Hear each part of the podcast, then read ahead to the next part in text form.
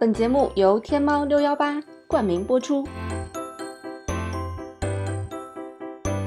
音乐不迷路，就在扫盲班。嘿，手机前亲爱的你们好，欢迎来到今天的音乐扫盲班。今天的题目：当网红出唱片，揭秘这个娱乐圈里不为人知的秘密。听起来好像很八卦的样子哈，其实呢不是很八卦的样子哈，是以我一个曾经半只脚 踏进过娱乐圈的人。来跟大家聊一聊啊，这里面的一些乱七八糟的事情吧。如果你是想要当网红或者出唱片的，那这是给你的一个建议哈。如果你不想呢，你就当做一个行业揭秘吧。啊，你可以了解一下里面的运作过程是什么样的。当然，呃，我在。这个几年之前签唱片公司的时候，我也不知道这个运作机制是什么样子的，所以也是一头雾水的就签进去了。那直到这么多年呢，在里面摸爬滚打，算是对这个稍稍有了一点点了解。所以如果有业内的人士发现我说的错了，也可以给我进行一点点指正。那我们首先呢，先来说一说这个大的这种唱片公司哈。那大家知道大的唱片公司一般有什么华纳呀、环球啊，像我们这个公司泰和音乐集团，这些都属于非常非常大的唱片公司。那我非常幸运的呢，是我现在的目前的合约还在这个泰和音乐集团。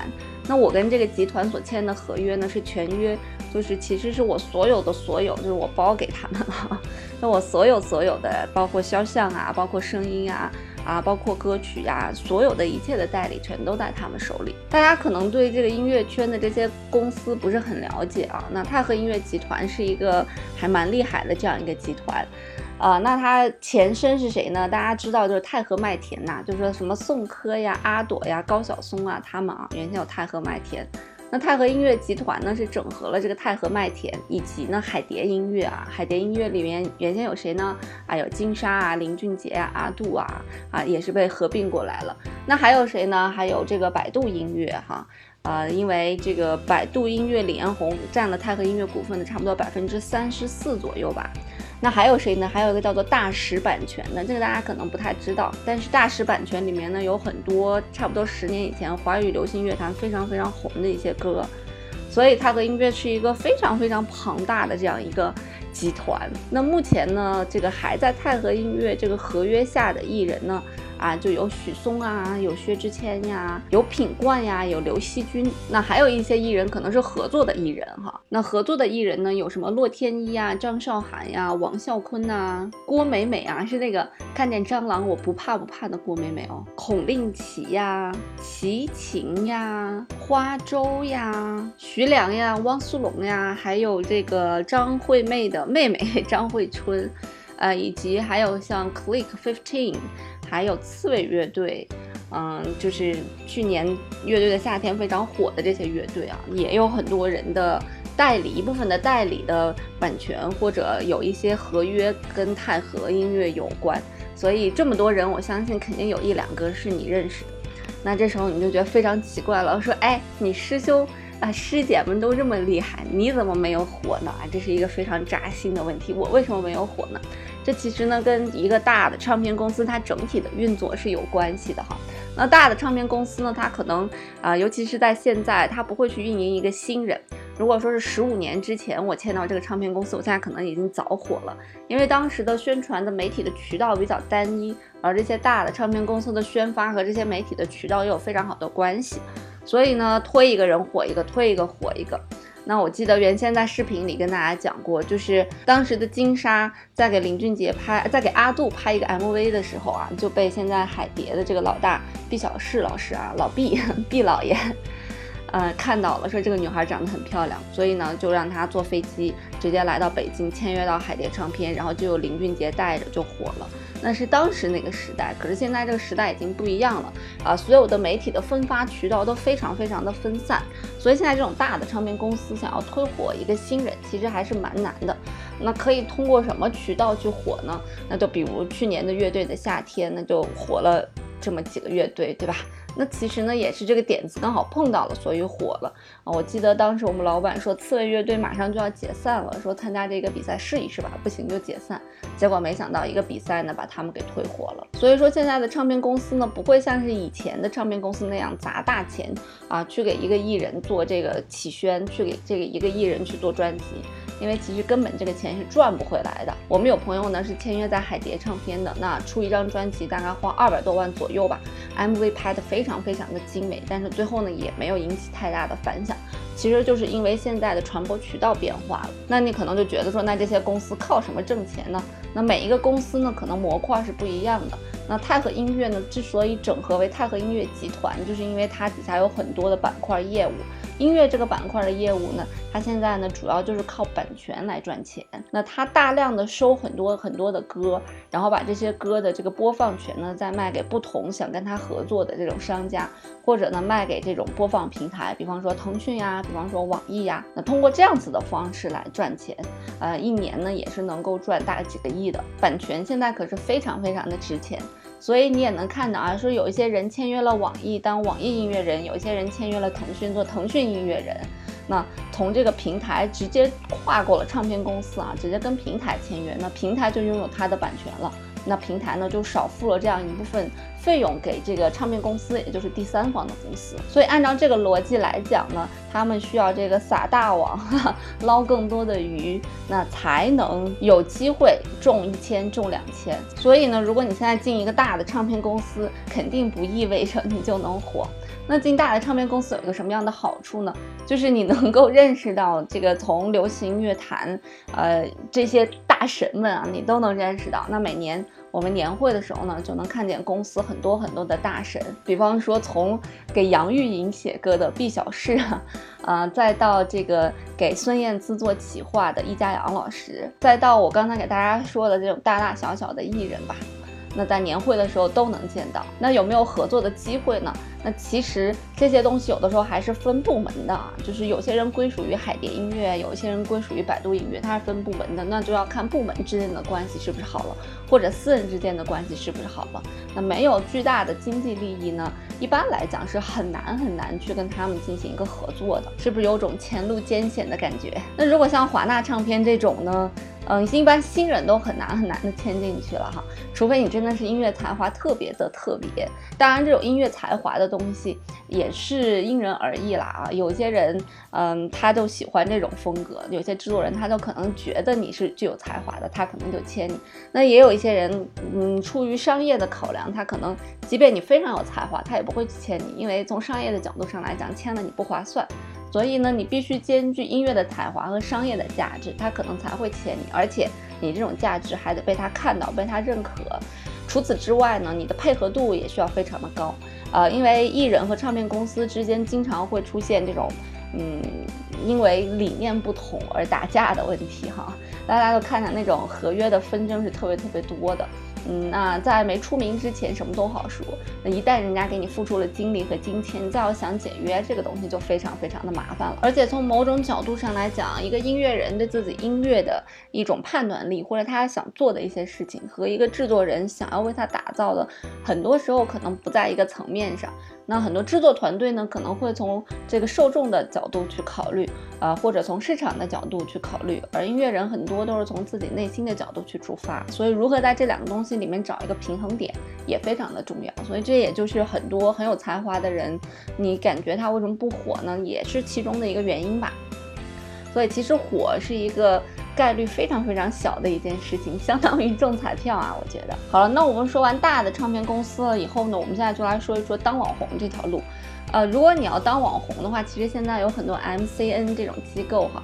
我看到一个数据，一五一六年的 MCN 机构还非常的少，但是到一七一八年，尤其是一八年，有一个井喷式的增长，大概超过了五千家。而现在呢，我发现大大小小的人他们都在做 MCN 的机构。那他们都会来找你说，啊，我来签约你，来做视频啊，来做直播，怎么怎么样？我们有一个分成比。其实大多数的 MCN 机构呢，都是不太靠谱的。他们尽管说我手里握着什么样的资源，我们培养过什么样的人，但是其实大多数都非常的不靠谱。那你跟他们签约之后呢？一般来讲呢，他们会有一些培训吧，告诉你如何去直播啊啊，如何去这个呃去拉拢粉丝啊 啊，如何怎么怎么怎么样啊，他们会教你这样一些套路。也会告诉你这个平台喜欢推荐一个什么样子的啊，不喜欢推荐一个什么样子的，以及这个平台的规则是什么样子的。那这个呢，对于你来讲是非常有帮助的。可是呢，如果你希望它可以再给你更多的帮助呢，啊，很多的这个 MCN 机构是非常的有限的。那除非是什么样的情况呢？除非是你自己啊，现在可能已经做了一个差不多一百万左右的号了。那现在有 MCN 机构来找你，你们的配合度也比较高，那这样呢，你的号呢有可能在短时间有一个爆发，就像那个广东的那一对夫妻啊，陈建鹏那对夫妻和颜真那对夫妻。那我原先看他们的一个采访，就是他们就是自己做号呢，就是大概有一定的粉丝量了，然后 MCN 机构找他，他们就一起合作，现在粉丝呢已经突破三千多万了。我觉得，如果在这个层面上来讲，MCN 机构是非常非常好用的。而且你看，现在最红最红那些大大大网红，全部都是 MCN 机构来孵化出来的。那个人去做的话呢，还是在专业方面欠佳一些，因为毕竟 MCN 机构是一个团队来在服务你，而你个人呢，是你一个人要去搭一个团队。其实作为一个网红来讲，你能把自己的内容照顾好，已经非常不错了。那包括后面的这个什么带货啊、变现呀，呃，你还要花精力去做这些事情的话呢，那精力肯定是不够的。所以，如果现在还是一个小网红的话，或者小不网红的话，像我这种，还是要通过自己的努力想办法让自己先变成一个小网红。那随后呢，有 MCN 机构再来找你合作，可能会更靠谱一些。如果呃一开始就去签约一些 MCN 机构呢，那可能很多时候都是一些时间的输出吧。因为很多 MCN 机构呢，他们会有这个签约的网红的数量啊，以及这些网红直播时长的这个数量，啊，会对这个 MCN 机构有一个评级的哈。那 MCN 机构在抖音上面的评级有什么 S 级啊，有什么 A 级啊？啊，它根据你的评级不同呢，会给你发不同的流量券儿。而 MCN 机构拿到这个流量券儿之后呢，就会给他认为最有可能的艺人去推这个流量。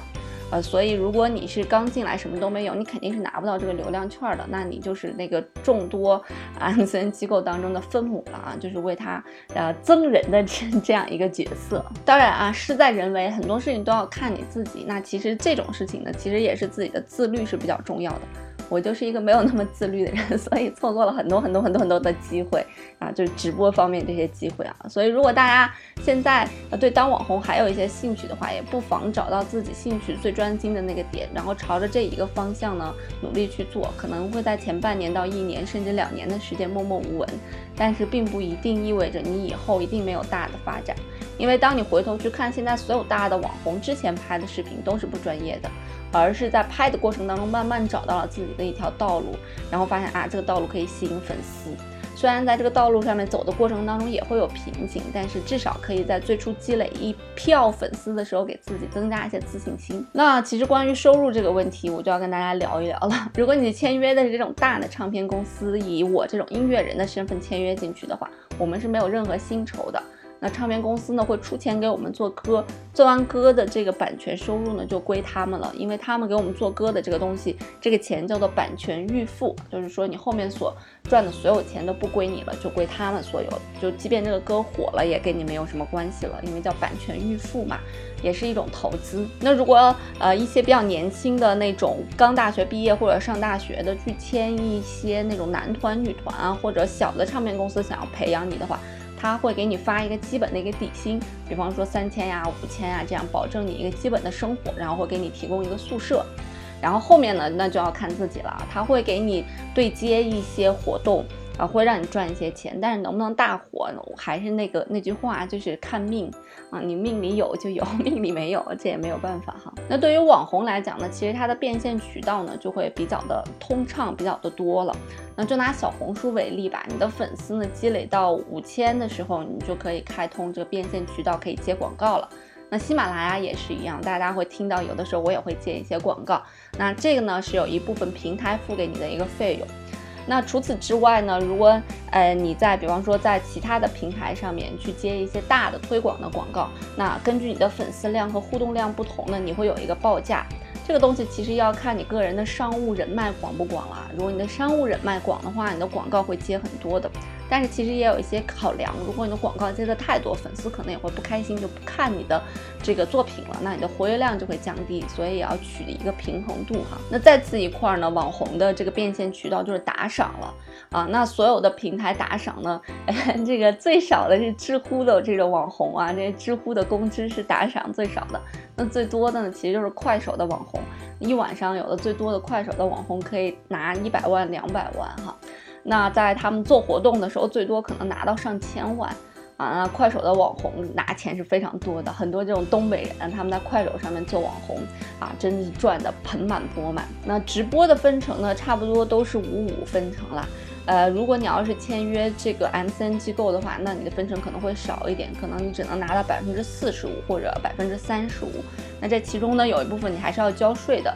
像这种意外所得的这种钱，你要交的税大概是百分之二十左右，所以税还是非常非常的高的。当然，五万以下交百分之二十五万以上好像是百分之四十的税。那还有一个变现渠道呢，就是这个带货了哈。那带货一般来讲分成也是有两种模式吧。一般小网红的模式呢，就是你卖多少给你提成多少。那大网红的模式呢，就是你首先先有一个坑位费哈，你来在我这挂链接，你就需要给我一定的钱。那然后呢，我们再谈一个销量的一个分成。啊，那在这个分成，比方说你要在抖音上面去卖货，那呃链接挂的是淘宝，那淘宝也要分成，抖音也要分成，大家都要去分一个成。好了啊，那我刚才所说的呢，就是我所知道的一些跟艺人啊、网红啊有关系的一些变现渠道以及呃内部的一些乱七八糟的东西吧。啊，那如果你真的想要当网红或者想要当艺人的话，你一定一定要想好的一点就是一定要看好这个合约。这合约最最关键的一点就是，你不想跟他签约的时候，你要解约的时候怎么办？以及里面一些违约的一些条款。啊，有一些公司特别特别特别的强硬啊，他需要你所有的东西都归他。我以前就碰见过这样子的公司，它的条款非常的霸王，甚至呢，它还有一些什么竞业条款，就是如果你不在他们公司做了，你在几年之内是不允许从事这个行业的。那像这种公司，其实它就已经比较强硬了啊，你是不是要跟他们合作？那你需要打一个问号。那我现在所在这个大的唱片公司，它的好处就是。他不会在乎你这样一个人，他也不会在乎你给他赔多少钱的，所以整个大家的相处都比较的友好，什么事情都好商量。那小的唱片公司、小的公司，他可能签了你之后会更重视你一些，但是嗯，在你解约的时候会很麻烦，因为毕竟。人的青春只有那么几年嘛啊！如果你要做艺人的话，青春只有那么几年，所以还是要抓住这个时间的，这还是非常重要的。但其实一切也都看心态啦。像我这种已经属于超大龄的这种还在艺人路上奋斗的人呢，已经属于超大龄了。但是我的心态非常的好啊。如果今年我已经七十了，我觉得可能会更容易红一些吧。好了，那今天的节目就到这里啦。音乐不迷路就在小萌班，我们周末再见喽。